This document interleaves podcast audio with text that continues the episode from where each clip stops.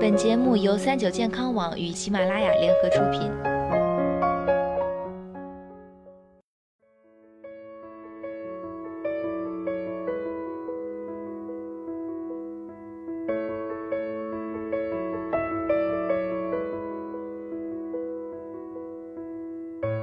Hello，大家好，欢迎收听今天的健康养生小讲堂，我是主播探探。几乎所有人都认为啊，减肥不能吃宵夜。但是如果晚饭节食又不习惯早睡的话，这种饥饿感实在是难以忍受。难道减肥一定不能吃宵夜吗？探探告诉你，当然能吃。毕竟减肥看的是一天的总热量，而不是一顿的热量。如果热量安排的好，那么宵夜完全可以安排上。也就是说，只要热量不超标，晚上想吃啥都行。所以晚饭真的没必要特意省掉。有的朋友可能会说，明明不吃宵夜是减肥的重点，的确会有这样的建议。一是考虑到三餐已经满足了当天需要的热量，建议少吃宵夜，避免摄入过多的热量影响减肥；二是我们的身体遵循着昼夜节律，太晚进食可能会扰乱代谢，一般是不建议吃宵夜的。但是以上建议是在已经吃够了热量的大前提下。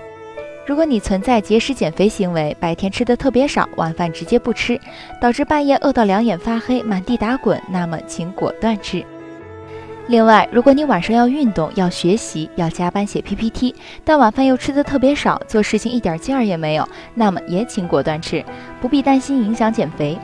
前者本身热量不足，再少吃可能会引起身体反抗，反而要稍微多吃一些，以免代谢下降。后者因为活动量更大，也应该多吃一些。想减肥，吃对宵夜很重要。那么，究竟什么样的宵夜才是对的呢？下面这三个条件啊，至少得满足一个：一、低热量。我们对饱的感觉往往很模糊，经常是吃完了才发现自己吃多了。选择低热量的食物，可以降低由于多吃带来的热量超标风险。二、清淡。重口味食物很容易刺激食欲，让人不自觉地想吃进去更多的东西。另外，如果吃太咸，第二天也很容易浮肿。三扛饿，十点吃了宵夜还能半夜饿醒的，绝对不是合格的宵夜。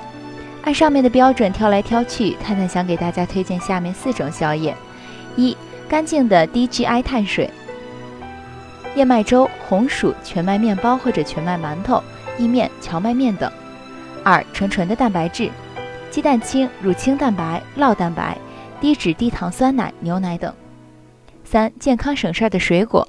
苹果、西柚、橘子、香蕉、草莓、圣女果等。四、热量超低的蔬菜，黄瓜、胡萝卜、番茄、生菜等。